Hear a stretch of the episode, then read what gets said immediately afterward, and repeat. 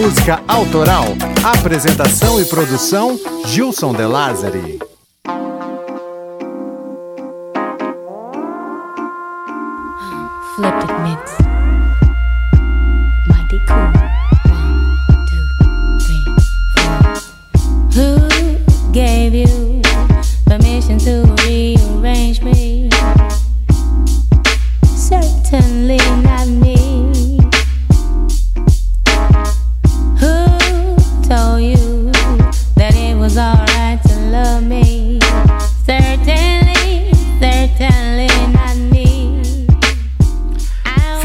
Finalmente, após intermináveis férias, o clube está de volta. Começa hoje a terceira temporada e ela será especial.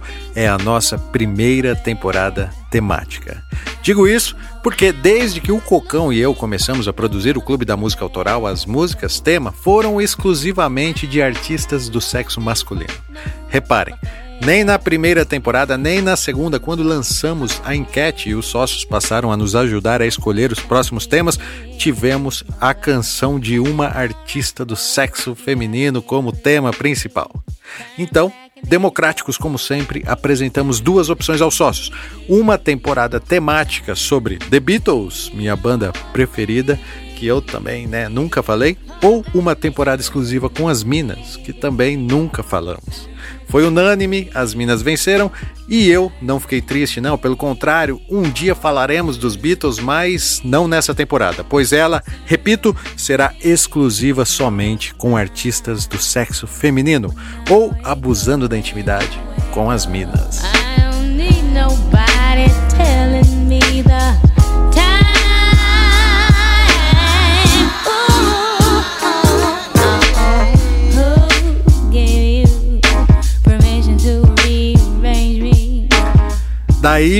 pensando em ser ainda mais justo com os nossos amados sócios, aqueles que entenderam a nossa missão e colaboram mensalmente com o clube, resolvemos definir os episódios dessa nova temporada por ordem de votação decrescente. Ou seja, começaremos com as artistas menos votadas e acabaremos com as mais votadas. Na enquete de apoio, colocamos 18 opções, 18 divas que achamos que merecem um episódio e os sócios votaram escolhendo eh, as protagonistas da terceira temporada do clube. Tudo muito lindo e democrático, mas isso só será colocado em prática a partir do segundo episódio, tá? Porque hoje, no primeiro episódio, falaremos sobre uma mulher que sequer entrou na enquete, um símbolo de empoderamento feminino, uma representante da luta contra o racismo e o machismo que usou a arte em uma época onde mulheres eram submissas. Estou falando da reencarnação de uma deusa egípcia conhecida como sacerdotisa do Soul, uma auto-intitulada doutora mestre em piano clássico jazz, blues e R&B. E hoje, um símbolo da luta pelos direitos civis americanos, uma corajosa ativista que não veio ao mundo de passeio não como nós aqui do clube. Ela tinha uma missão que jamais teria sido concretizada se não fosse a música. Ladies and gentlemen, com vocês, Nina Simone.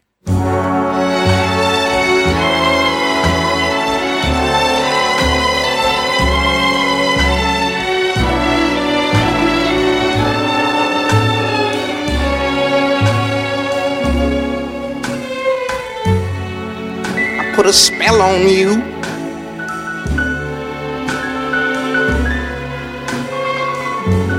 Cause you're mine.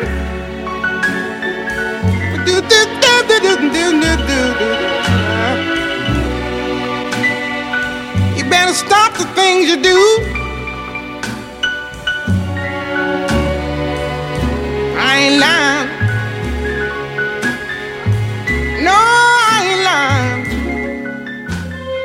Como vocês sabem, o clube faz parte do Overcast, uma rede de podcast que foge do padrão da podosfera atual. Confira em overcast.com.br. I can't stand it cause you put me down. Yeah, yeah. I put a spell on you. Because you're mine.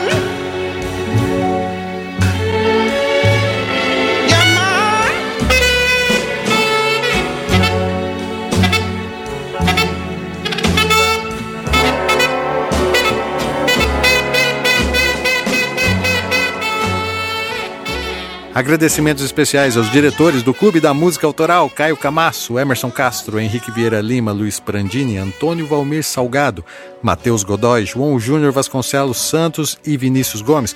Mais que sócios, eles são diretores do clube e, além dos nomes citados, podem ouvir antes do lançamento e recebem uma camiseta exclusiva do clube. Você também pode ser sócio e nos ajudar nessa missão. Acesse clubedamusicaautoral.com.br barra assine e conheça as formas de contribuição e o que você recebe em troca do seu apoio. Now.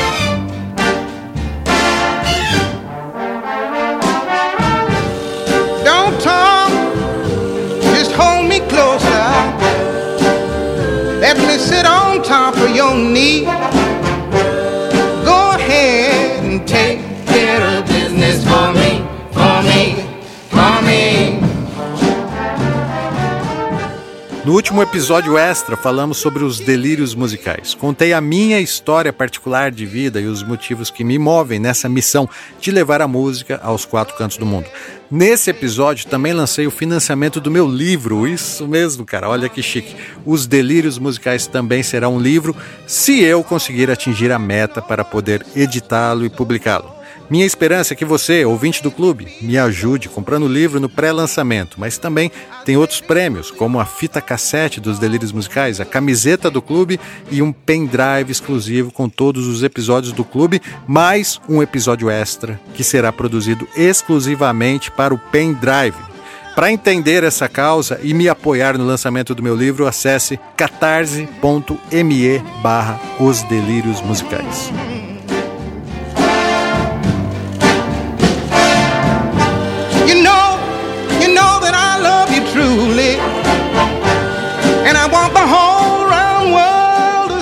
Se você gosta dos podcasts do clube, olha, é obrigatório que nos acompanhe também nas redes sociais, pois cada episódio é completado por lá, com fotos, vídeos e demais informações legais, cara.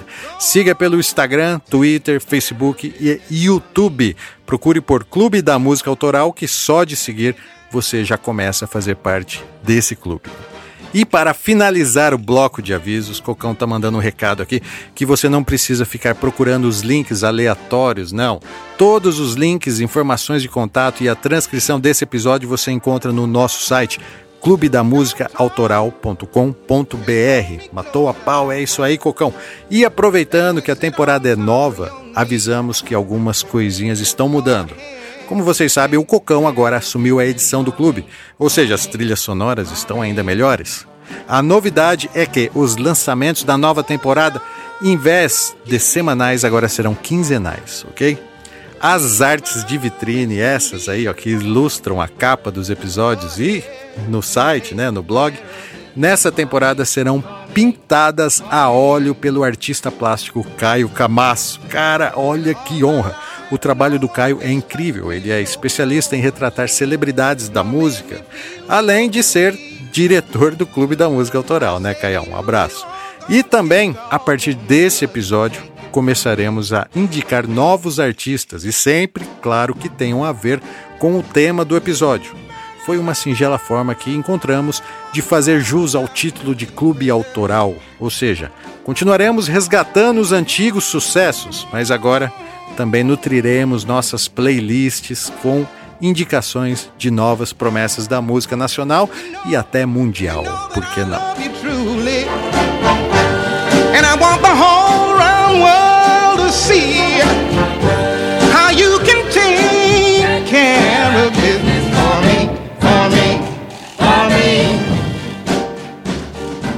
Bom, para dar início e já em alto nível, hoje Nesse episódio 1 da terceira temporada falaremos sobre a talentosa negra raivosa. Sim, assim acabou apelidada nossa diva, personalidade forte? Que nada, Nina Simone tinha a personalidade explosiva. Ela mesma se declarou a reencarnação de uma deusa egípcia e exigiu ser tratada tal qual uma verdadeira deusa. Durante os shows, quando ela subia ao palco, realmente, Nina conseguia, ela era uma deusa. Mas talvez seu maior erro foi ser Nina Simone 24 horas por dia. Desenvolvendo transtornos bipolar e crises de ansiedade e depressão que por muito tempo acabou a afastando da grande mídia. Mas chega de expectativas. Separe o lencinho aí, caro ouvinte sensível. Agora é hora de falar de Nina Simone, respeitosamente e sem ser vago. Clube da Música Autoral.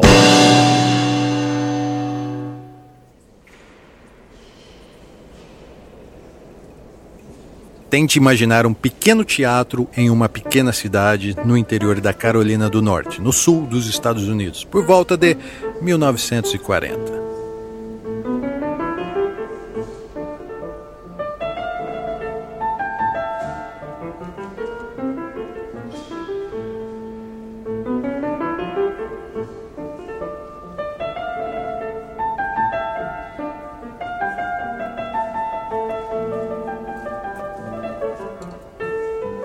Nesse dia, alguns alunos de uma conceituada professora de piano local estavam se apresentando, executando peças clássicas de Bach, Chopin, Mozart.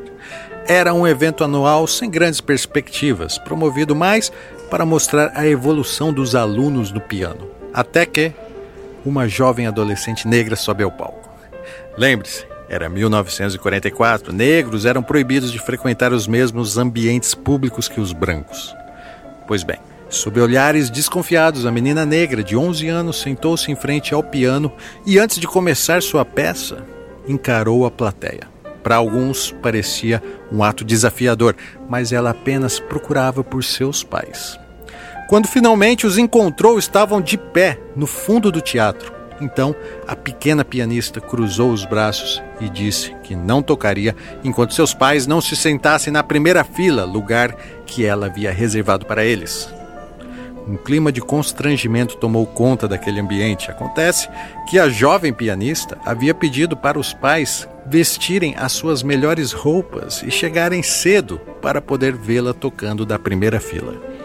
Foi o que eles fizeram mas por causa da segregação racial, acabaram obrigados a ceder seus lugares para ilustres autoridades brancas. Raivosa, de cima do palco, a menina se negava a tocar e muito menos desceria do palco enquanto seus pais não voltassem para o lugar deles na primeira fila. O impasse durou alguns longos minutos até que um casal resolveu ceder o lugar e apenas depois de conseguir o que queria, a talentosa garota negra executou de forma primorosa sua peça clássica no piano. Levantou-se e, de forma elegante, agradeceu o público, deixando o palco sob aplausos e críticas. Essa foi a primeira vez que aquela garota fez jus ao apelido Talentosa Negra Raivosa.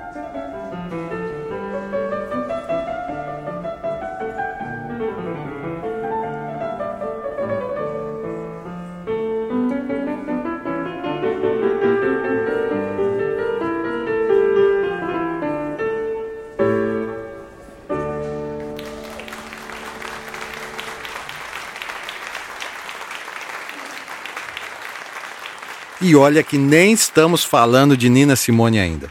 Essa era Eunice Kathleen Waymon, nome pelo qual foi batizada em 1933, quando nasceu em Tryon, uma pequena cidade com pouco mais de mil habitantes, localizada no estado da Carolina do Norte. Eunice, como todos os negros dessa época, cresceu em um bairro de negros, separado dos brancos, claro. Sua mãe, Mary Kate Waymon, era ministra metodista. Ela pregava a palavra de Deus nos cultos dominicais, mas durante a semana era empregada doméstica de uma tradicional família local. Seu pai, John Divine Waymon, além de devoto religioso, era marceneiro. Crescer ao lado da mãe na igreja fez com que a pequena Eunice tivesse contato com instrumentos musicais. Vale lembrar que negros nos Estados Unidos foram proibidos por muito tempo de tocar tambores, ficando limitados aos instrumentos que se encontravam na igreja. E um dos mais comuns instrumentos de igreja era o órgão, uma espécie de piano usado para dar harmonia aos louvores que eram cantados durante as pregações.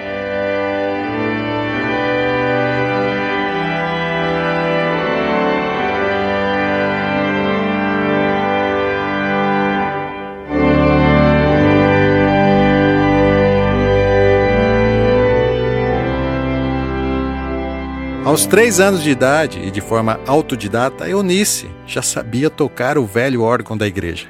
Algo que deixava todos os presentes surpresos, pois era evidente, tratava-se de um talento nato. Ao ouvir falar sobre o talento da pequena menina negra, a patroa de Mary Kay, sua mãe, foi até a igreja com uma professora de piano para ouvi-la tocar.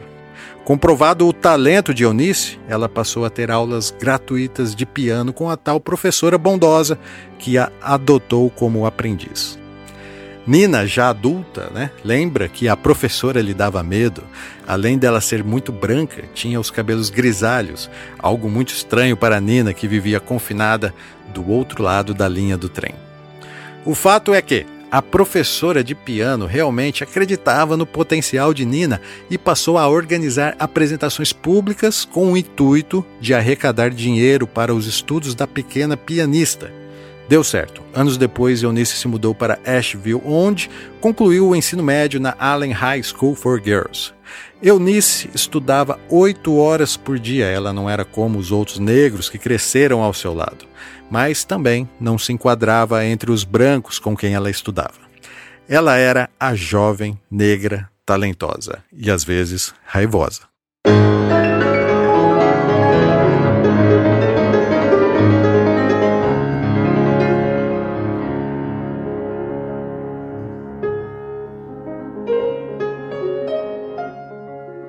Sua disciplina e paixão pelo piano empolgava seus professores, que a convenceram de que poderia se tornar uma grande musicista se estudasse com os melhores. Foi o que Eunice fez.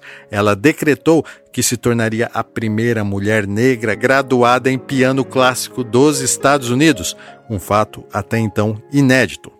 Suas expectativas eram justas, seu talento era mais que suficiente. Sua sinceridade fez com que todos à sua volta vivessem esse sonho junto com ela. Sem pensar duas vezes, a jovem Eunice matriculou-se na conceituada Juilliard School of Music e se mudou para Nova York. Suas economias eram suficientes para apenas alguns poucos meses, então um dos professores, percebendo o talento de Eunice, conseguiu uma entrevista em outra conceituada escola de música, o Kirsten Institute of Music na Filadélfia. A esperança de Eunice e seus professores era que seu talento nato fosse reconhecido e uma bolsa integral lhe fosse entregue, mas isso não aconteceu. Ela tentou outras vezes e nada. Ela via outros proponentes menos talentosos que ela ganhando a bolsa e não entendia porque a rejeitava. Sem dinheiro, Eunice precisou trancar o curso de piano. Nina, décadas depois, contou que demorou seis meses para entender que estava sofrendo discriminação racial. Sua ficha só caiu quando um dos alunos olhou nos olhos dela e disse: Você é feia, seu nariz é grande.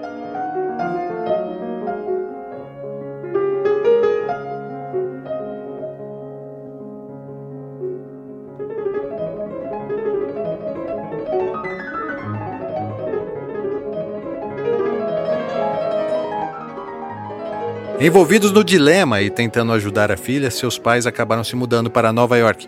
Mas, sem a bolsa, seria difícil retomar o curso.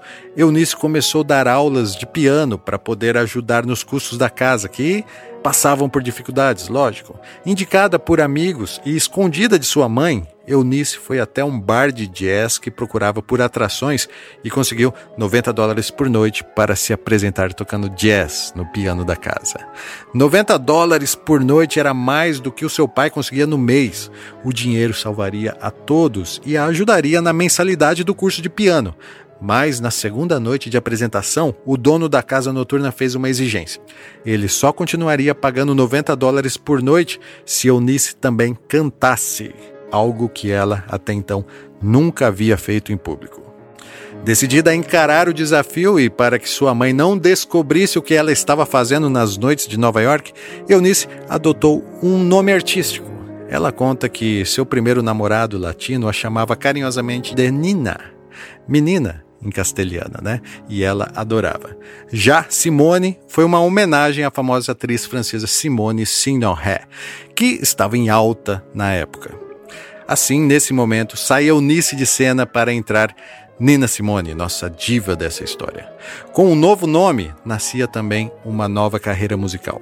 O jazz e o blues eram estilos de menor relevância cultural para Nina, sabe? Ela valorizava apenas a música clássica. Então passou a misturar os estilos no piano e com uma pitada de música gospel nascia o estilo Nina Simone.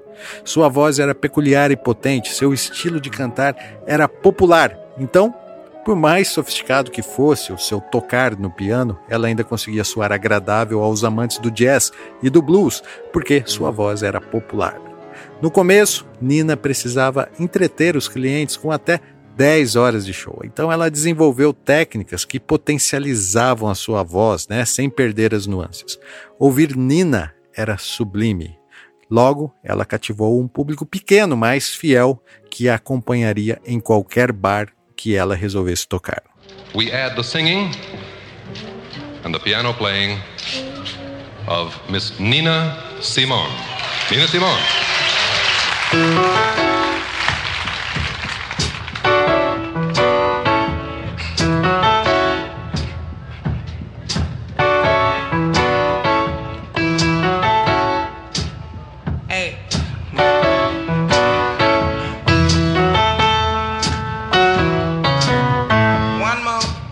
1957, com apenas 20 anos, Nina já havia se tornado atração disputada pelos bares de jazz.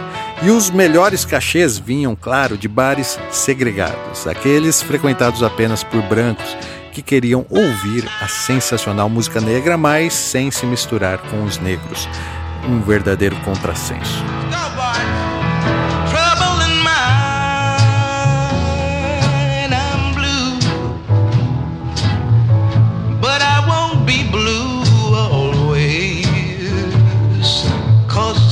Sun's gonna shine my back door someday. Trouble in mind, it's true. I have almost lost my mind. Never had so much trouble.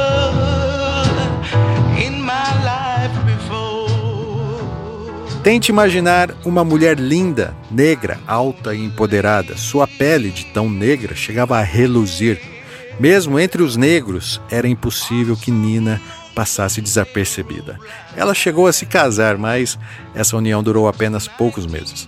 O compositor George Dirvine, famoso por escrever peças para Broadway, foi assistir a Nina ao vivo e ficou encantado, tanto que a convidou para gravar um dueto em sua famosa peça Porgy and Bess, entregando para a novata Nina a canção principal, I Love You Porgy.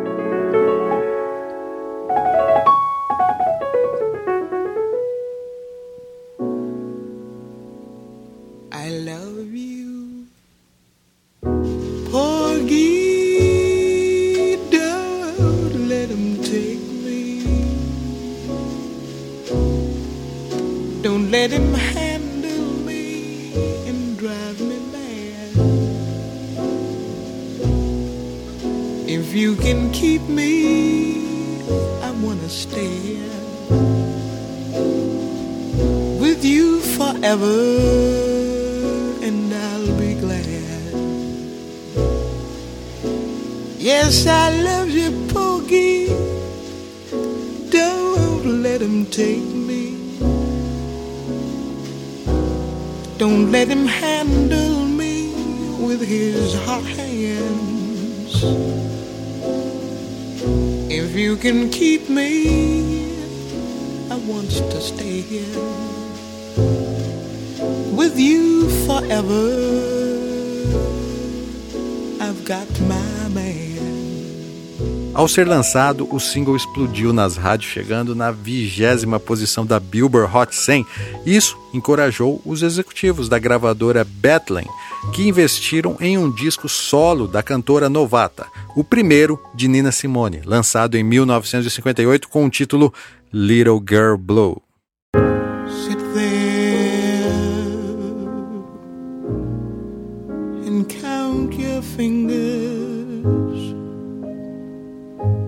What can you do?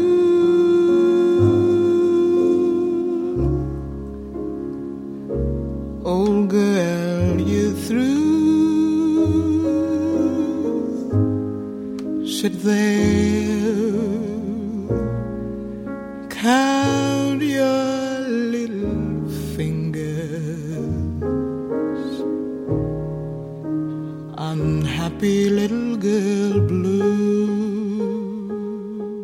Nina passou a compor e gradativamente deixava de ser uma cantora de bares para apresentar suas próprias canções em clubes consagrados de jazz.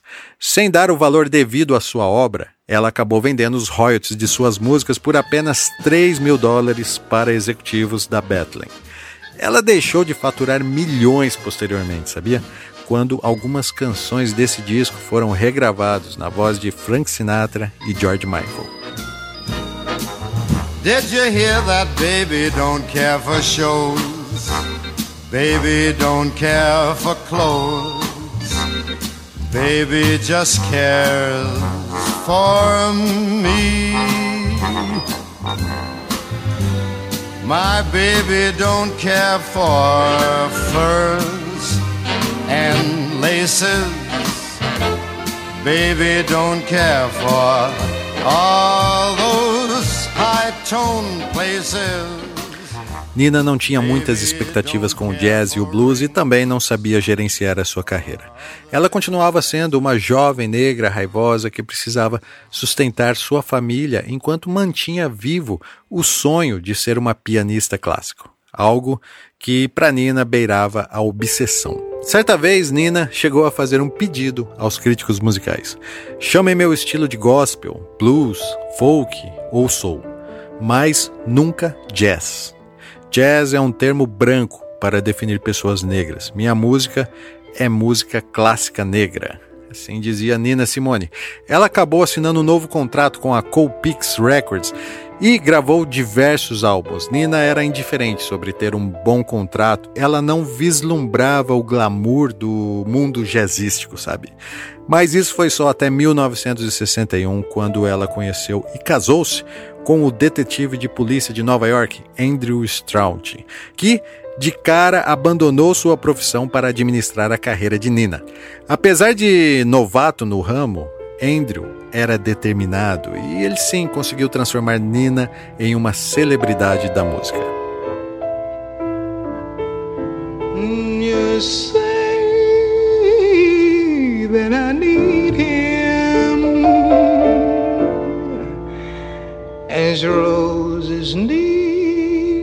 Rain, and tell him that without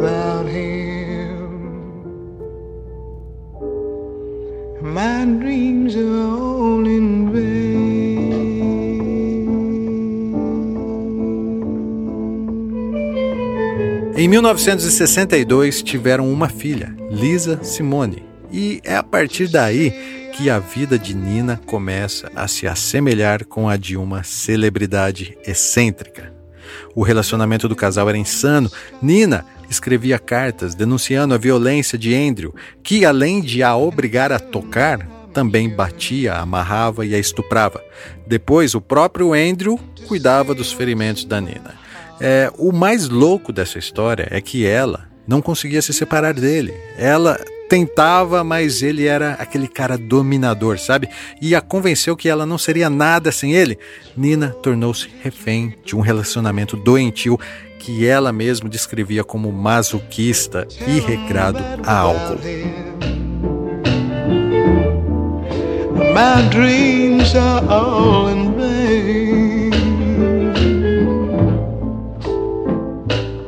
Mas espera aí, essa mulher submissa, vítima e conivente com a violência doméstica não condiz com a reputação de Nina Simone? Como assim? Quando que surgiu a personalidade ácida e excêntrica da qual hoje todos identificamos Nina Simone? Pois é, foi mais ou menos assim. Enquanto Nina crescia como artista, simultaneamente um movimento pelos direitos civis crescia nos Estados Unidos. Um movimento tão autêntico e justo que mudou a cultura americana. Cocão, acho até que é bom voltarmos um pouco essa fita para tentarmos explicar melhor o que foi esse movimento dos direitos civis americanos.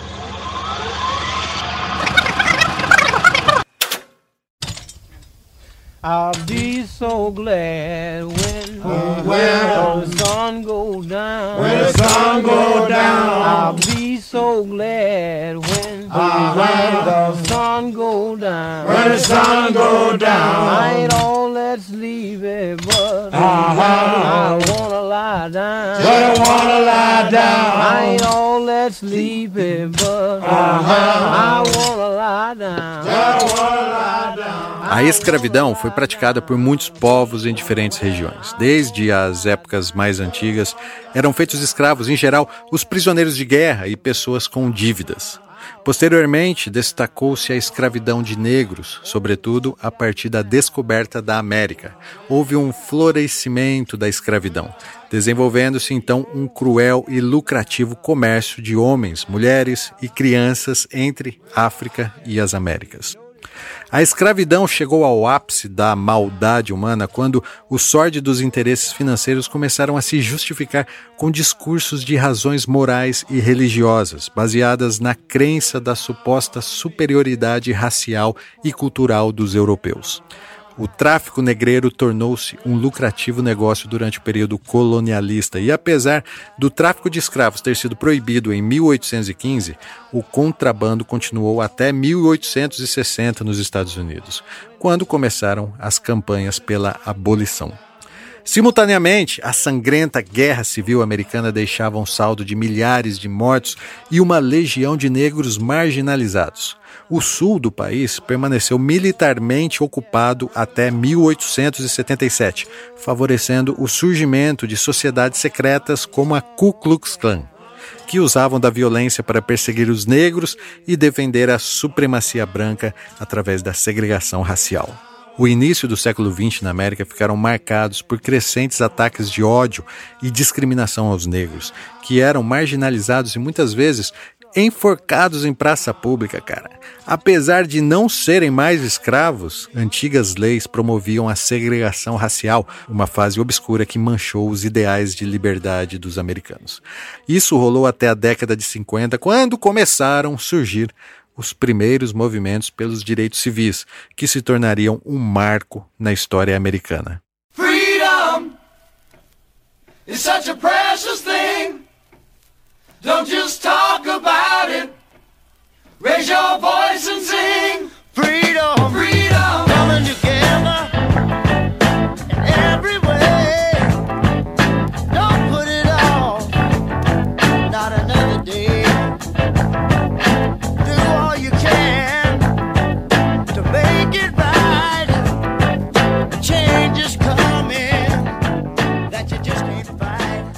Os negros começaram a exigir seus direitos iguais por volta de 1955, quando a costureira negra Rosa Parks se recusou a ceder seu lugar para um homem branco. Detalhe: essa prática era obrigatória, de acordo com as leis do Alabama, claro.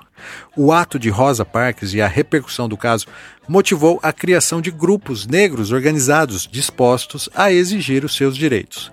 Entre as reivindicações pediam o fim da segregação racial e o direito de voto. Claro que, apesar de ser uma causa mais do que justa, isso não foi nada fácil conseguir, sabe? Então também surgiram movimentos armados, como os Black Powers e os Black Panthers, contracenando com líderes religiosos ideológicos como Martin Luther King e Malcolm X, que passaram a organizar frequentes protestos e caminhadas. A conquista dos direitos civis era questão de tempo, mas o clima entre negros e brancos se acirrou. E entre a classe artística negra, acredite, muitos negros não lutaram pelos direitos civis. Pelo contrário, aproveitaram um momento de maior segregação para se promoverem como artistas apolíticos. Esse foi o caso do Chuck Berry e do Ray Charles, por exemplo, que acabaram considerados traidores desse movimento. Mas e Nina Simone? A talentosa negra raivosa que vivia dentro de Nina estava pronta para se rebelar. Ela havia se formado como oradora da sua turma do ensino médio quando estudou na prestigiada Juilliard School. E todo aquele conhecimento não seria em vão, estava engatilhado e esperando o momento certo. Nina vinha acompanhando o crescente movimento dos direitos civis e cooperava nos bastidores, apesar de seu marido e empresário ser contra esse envolvimento. Ele, como empresário, claro, queria manter as vendas e sabia que uma posição confrontativa geraria boicote. Mas em 1963 desencadeou-se uma série de acontecimentos que aterrorizaram não apenas Nina, mas todo o mundo. A Ku Klux Klan ateou fogo numa igreja batista de Bergman e quatro crianças negras morreram queimadas. No mesmo ano, Medgar Evers, um ativista dos direitos civis, ao qual Nina era amiga de sua esposa, foi assassinado no Mississippi um dos estados mais violentos da época. Então, Nina Simone levou seu caderno até o piano para expressar seus sentimentos e em 20 minutos compôs Mississippi Goddamn, que na livre tradução pode significar Mississippi maldito ou Mississippi o caralho. Vale lembrar que o grande sonho de Nina era se apresentar tocando piano clássico no Carnegie Hall. Então, Andrew, seu marido e empresário, teve a ideia de alugar o Carnegie Hall e promover um show exclusivo da Nina Simone. Ele investiu uma baita grana preta lá e não é que deu certo, cara. Mississippi Goddamn não estava no repertório e foi colocado de última hora. O público não a conhecia e é curioso. Quando Nina anuncia essa música, o público ri, sem saber a pedrada que viria pela frente. Ouça a gravação original. The name of this tune is Mississippi Goddamn.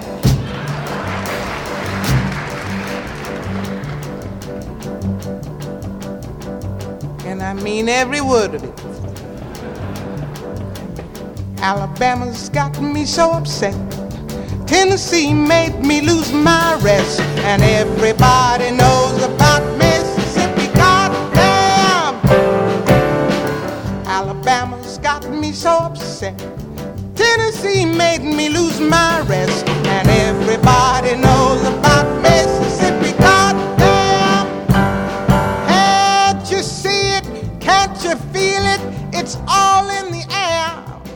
Na letra, Nina, indignada, fala tudo o que muitos negros queriam falar e não podiam. O nome dessa música é Maldito Mississippi e eu quero dizer cada palavra. Alabama me deixou tão chateada, Tennessee me fez perder o sossego e todo mundo sabe sobre o caralho do Mississippi. Você não precisa viver ao meu lado, apenas me dê a minha igualdade. Todo mundo sabe sobre Mississippi, todo mundo sabe sobre Alabama, todo mundo sabe sobre a porra do Mississippi. Cara, com essa música, Nina não só entrou na guerra pelos direitos civis, ela mergulhou de cabeça, raivosa e inconsequente. Andrew teve a genial ideia de gravar a apresentação de Nina no Carnegie Hall e com esse material fechou um novo contrato com a Philips Records. Em 1964, Mississippi Goddamn foi lançada nesse disco ao vivo gravado no Carnegie Hall chamado Nina Simone in Concert. Nem preciso falar que se transformou no hino dos direitos civis, né? In prayer.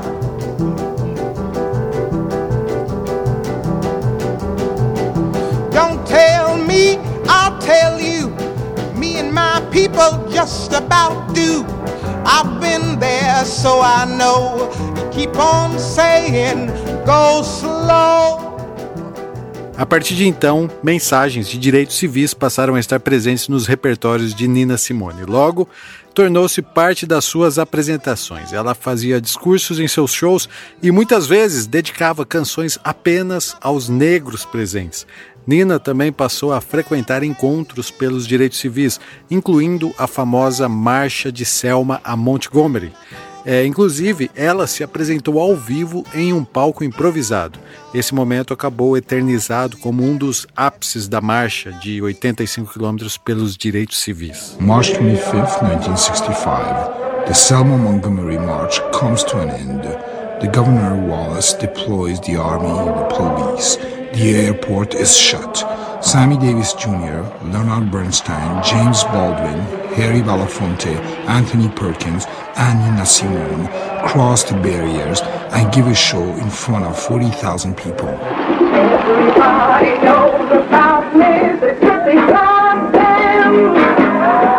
Can't you see it? Can't you feel it? All in the air. I can't stand the pressure much longer.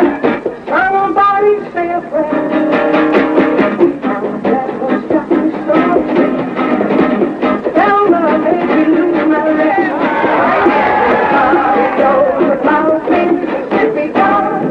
Had a number of stars came down and performed, but I think Nina Simone stole the show. And, and again, it was because her music so reflected the soul and the feeling of the people there.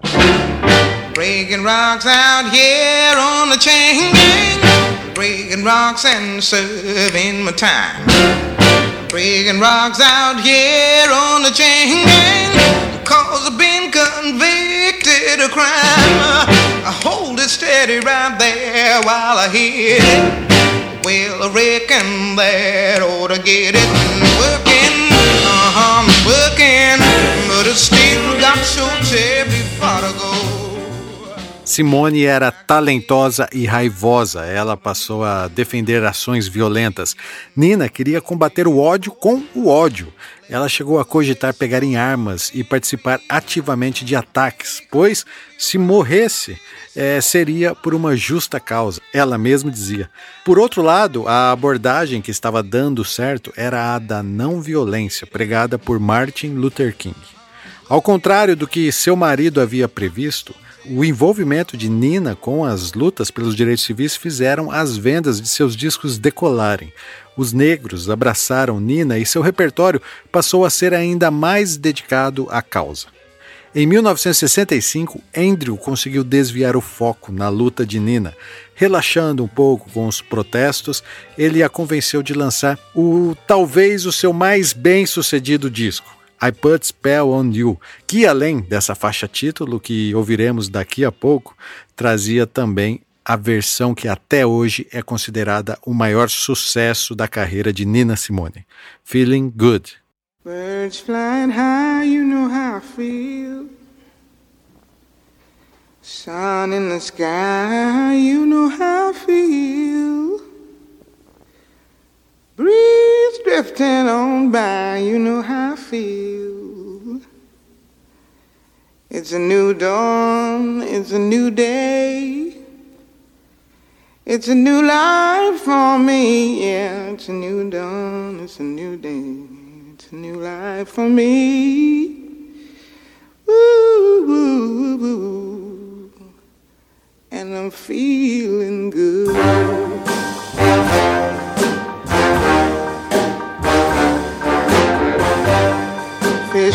Sea, you know how I feel. River running free, you know how I feel. Blossom on the tree, you know how I feel. It's a new dawn, it's a new day, it's a new life for me, and I'm feeling Devido ao ativismo, inevitavelmente Nina parou de tocar em clubes segregados. Esses eram os shows mais lucrativos. Nem por isso ela se deixou abater. Em 1967, Andrew trocou mais uma vez de gravadora e, retomando a onda de protestos, lançou a canção Strange Fruit, de Billie Holiday. Nina deu novos ares e trouxe à tona o famoso caso de linchamento de homens negros no Sul, que foi a inspiração para essa canção. southern trees.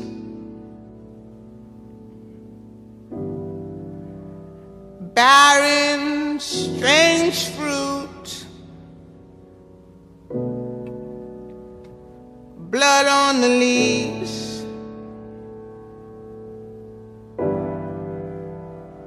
and blood at the roots.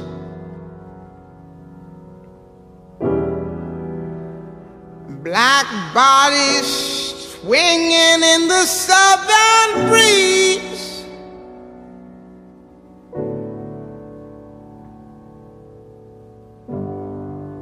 Strange fruit hanging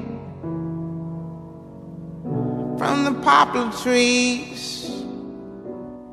Em 1968, o movimento pelos direitos civis teve seu auge quando seu ilustre líder, Martin Luther King, acabou assassinado.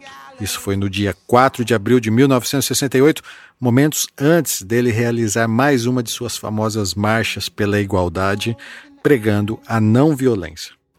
Desolada, Nina não acreditava que mataram Martin Luther King, justamente Luther King, o cara do amor. Na cabeça dela, quem deveria morrer era ela, que pregava o enfrentamento, o ódio, a revolta, não King. King pregava apenas o amor. E, e, em homenagem a ele, Nina lançou o álbum Nuff Série, contendo gravações ao vivo do Westbury Music Fair, realizado três dias após a morte de King. Nina dedicou toda aquela apresentação a ele. Inclusive, o maior sucesso desse álbum foi Why the King of Love's Dead. Por que o Rei do Amor está morto? Uma canção escrita pelo seu baterista Gene Taylor logo após receber a notícia da morte de Luther King.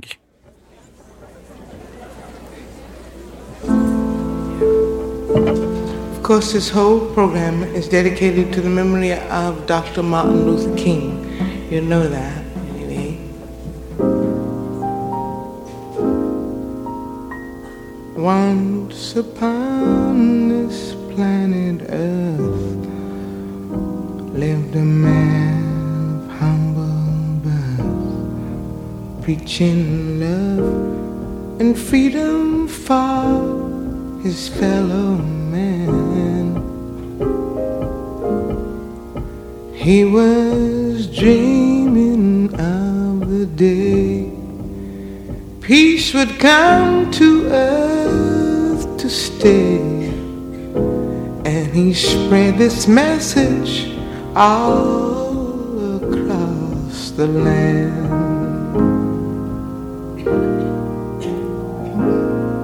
Turn the other cheek, he'd plead. Love thy neighbor was his creed. Pain, humiliation, death, he did not dread. With his Bible at his side, hmm, from his foes he did not hide. It's hard to think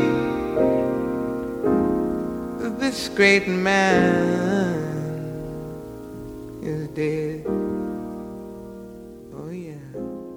Por Nina ser muito verdadeira com sua música, é comum encontrarmos várias versões diferentes de uma mesma música. Ela gostava mesmo era do ao vivo. Seus melhores discos, segundo a própria Nina, são os ao vivos. Durante toda a sua carreira foram 23 gravados nesse formato. A minha música preferida dela se chama And God Know I Got Life, lançada em 1968, mas é incrível como Nina tem várias versões diferentes para essa mesma música.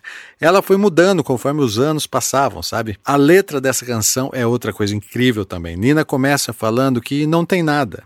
É um tanto quanto melancólico, sabe? mas depois a canção cresce e muda de clima quando Nina afirma que não tem nada, mas o que tem é suficiente. Ela tem a ela mesma e é igual em sentimentos e principalmente em liberdades. Cocão, faça uma compilação das versões dessa canção. Vamos tentar mostrar o quanto Nina era especial e desapegada de moldes.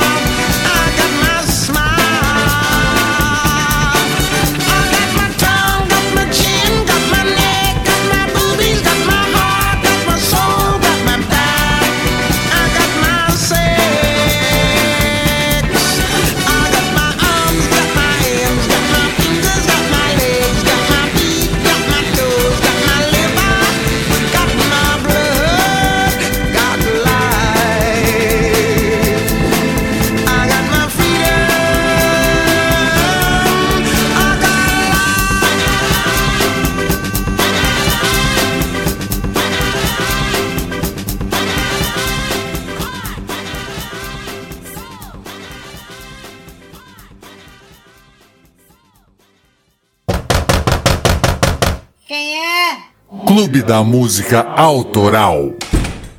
Após a tormenta, sempre vem a calmaria.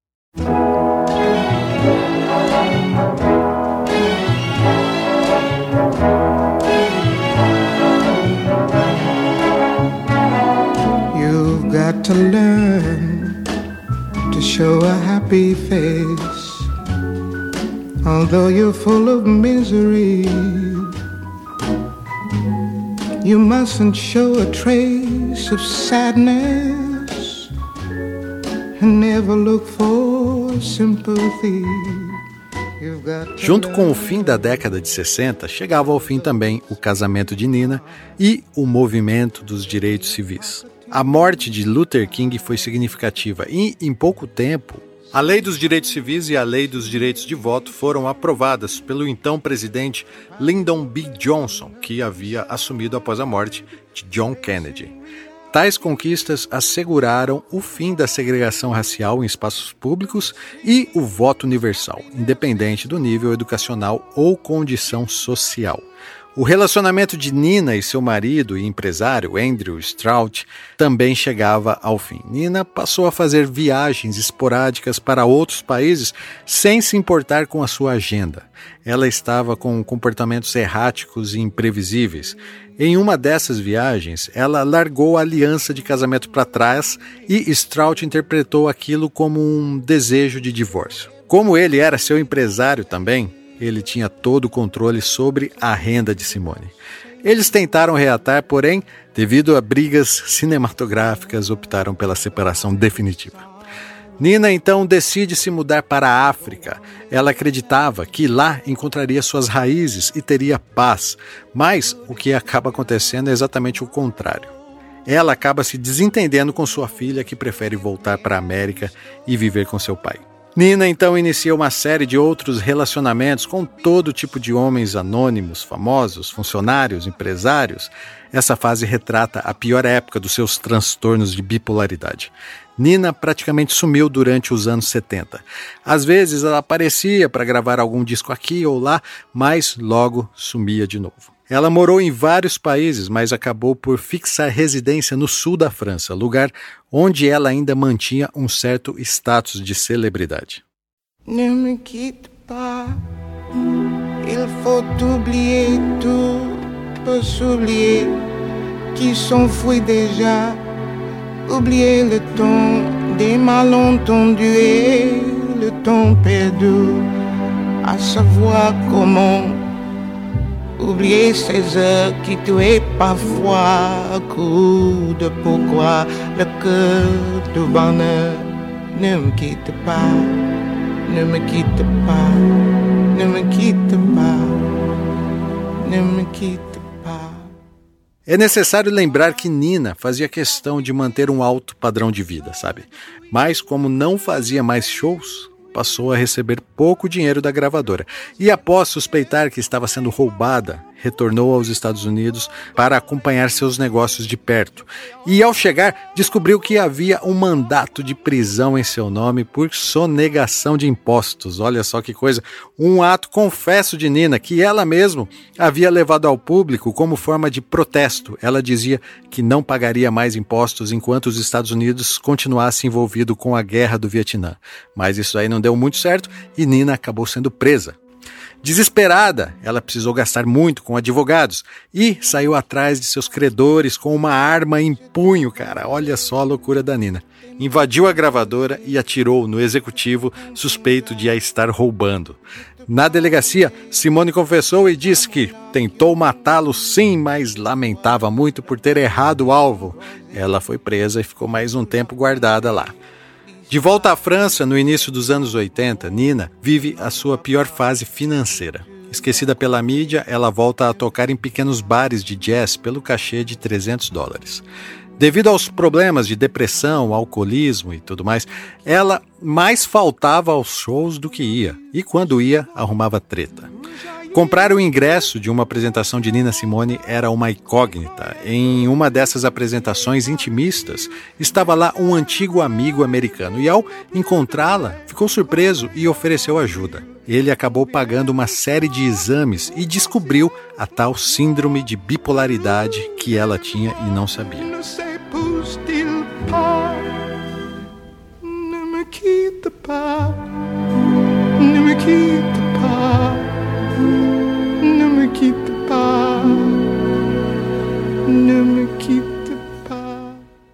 A partir de então, Nina passa a tomar remédios controlados e apenas um pequeno grupo de amigos íntimos passa a conviver com Nina, a preservando e mantendo longe da mídia e dos shows. Mas a carreira de Nina Simone tem uma nova guinada, cara. Olha como que é. A sua música My Baby Just Care For Me, de 1956, o seu primeiro disco, foi usada em um comercial de perfumes Chanel no Reino Unido. A canção renasceu e tornou-se o hit top 10 da Grã-Bretanha. My baby don't care for shows. My baby don't care My baby just cares for me. My baby don't care for cars and races. My baby don't care for high tone places. Liz Taylor is not a star high. Nina, mesmo à base de remédios, voltou a se apresentar com regularidade no Ron Scott Jazz Club em Londres e também em outras casas europeias. Acabou gravando mais alguns discos ao vivo. Sua voz não estava mais a mesma, ela acabou um pouco prejudicada pelos medicamentos, mas continuava sendo Nina Simone. Em 1985, a doutora Nina Simone, como gostava de ser tratada, né, pelo menos por quem não a conhecesse, chegou ao Brasil pela primeira vez para o Festival de Jazz no Rio de Janeiro. Nina voltou ao Brasil mais duas vezes, em 1997, quando levou 35 mil pessoas ao ginásio do Ibirapuera e, nessa mesma oportunidade, gravou um dueto com Maria Bethânia. Cara, se liga só. Tua mão, quero andar por aí. Quero ver amanhã. Sun shining through shades of blue, veils of blue. Deixa a alegria chegar. Quero ver nova vida. Open skies, open my heart. I sing alone in the studio. Canto no sertão. The tape is spinning round. No palco do teatro. Here is my everything. E estou no ar. I'm ready to sing. Pronta pra cantar.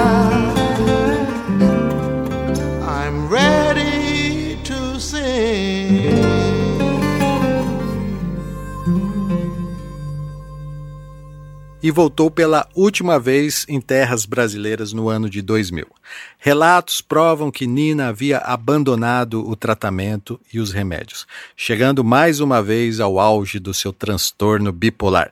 Misturando remédios com álcool, Nina, com sua inseparável champanhe cristal, parecia catatônica na maior parte do tempo.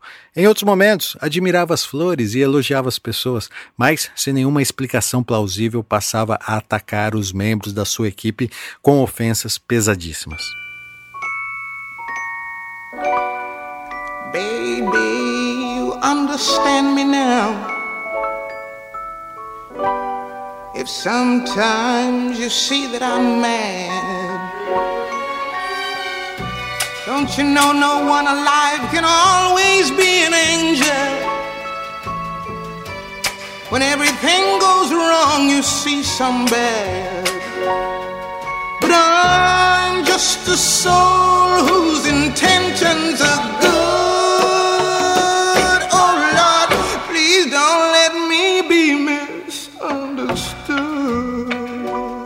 No hotel, andou nua do seu quarto até a piscina e tentou transar com os seguranças. Depois, se trancou em seu quarto afirmando que não faria o show de logo mais à noite. Tudo indicava que à noite seu show marcado no Bourbon Street em São Paulo seria um enorme fracasso, mas a sua produção a enganou dizendo que o show seria três horas antes.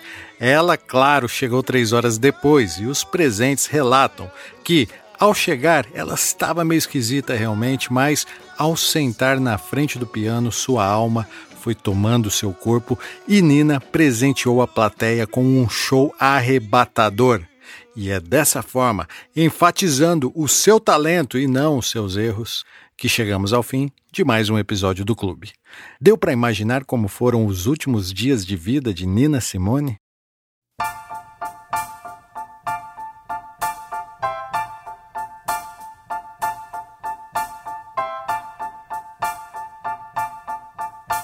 I put a spell on you because you're mine.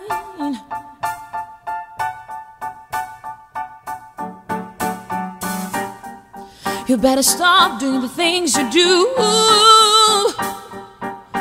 I tell you, I ain't lying.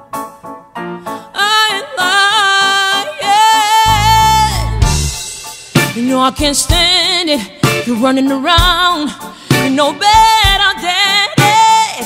I can't stand it cause you bring me down. Oh, oh, oh. I put a spell on you. Estamos ouvindo I Put Spell on You, uma das canções eternizadas por Nina Simone. Mas aqui, quem está cantando é uma nova cantora brasileira chamada Isa. Essa é a nossa indicação para você ouvir na playlist desse episódio que já está disponível no Deezer e no Spotify. Talvez você já conheça a Isa, ela tem uma carreira consolidada, sim. Também com essa voz, né? O que fez o Cocão e eu escolher Isa, além da voz, além da referência de Nina Simone, que ela regravou essa versão, é porque ela cresceu nos subúrbios cariocas. Ela tem uma história de provação racial e suas músicas promovem o empoderamento feminino. O estilo dela não é o jazz, está mais para black music, sabe? Mas acho que Nina Simone se orgulharia dessa versão. O que você achou?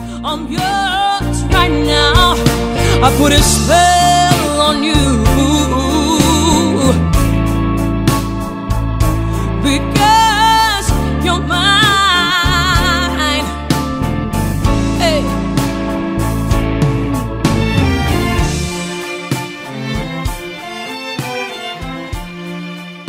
Se você gostou das histórias narradas aqui nesse episódio do Clube da Música Autoral, saiba que pode ser um sócio e ajudar nessa missão de espalhar músicas.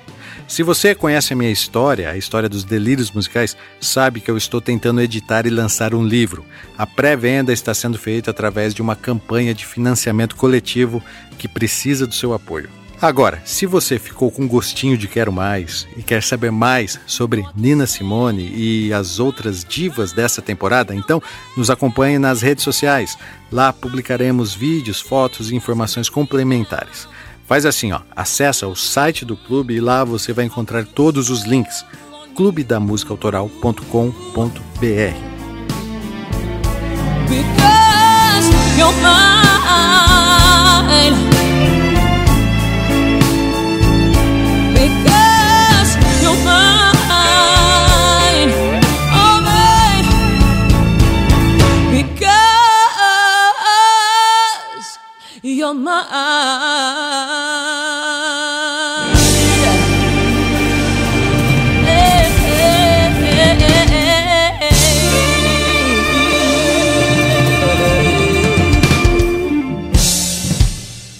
Após ter afastado todos os parentes e amigos devido à sua bipolaridade, Nina viveu seus últimos dias sozinha em sua casa na cidade de Carry-Leoué, no sul da França.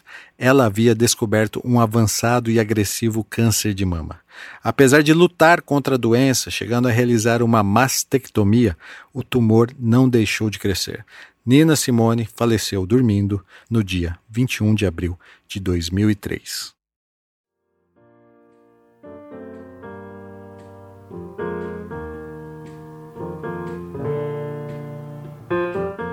Dois dias antes de morrer, a talentosa negra raivosa recebeu o tão sonhado certificado de pianista clássica, entregue pelo mesmo instituto que lhe negou a bolsa por motivos racistas. O Kirst Institute of Music ainda concedeu a Nina, mesmo que de forma honorária, o título de a primeira pianista negra dos Estados Unidos. A produção do Clube da Música Autoral é minha, Gilson De Lázari, e a edição é do Rogério Silva, o Cocão. Foi um prazer falar de música com vocês. Até a próxima. I wish I knew how it would feel to be free. I wish I could break all the chains holding me. I wish I could say all the things that I should say. Say them loud, say them clear for the whole round world to hear. I wish I could share all the love that's in my heart. Remove all the bars that keep us apart. I wish you could know what it means to be me. Then you'd see and agree that every man should be free. I wish I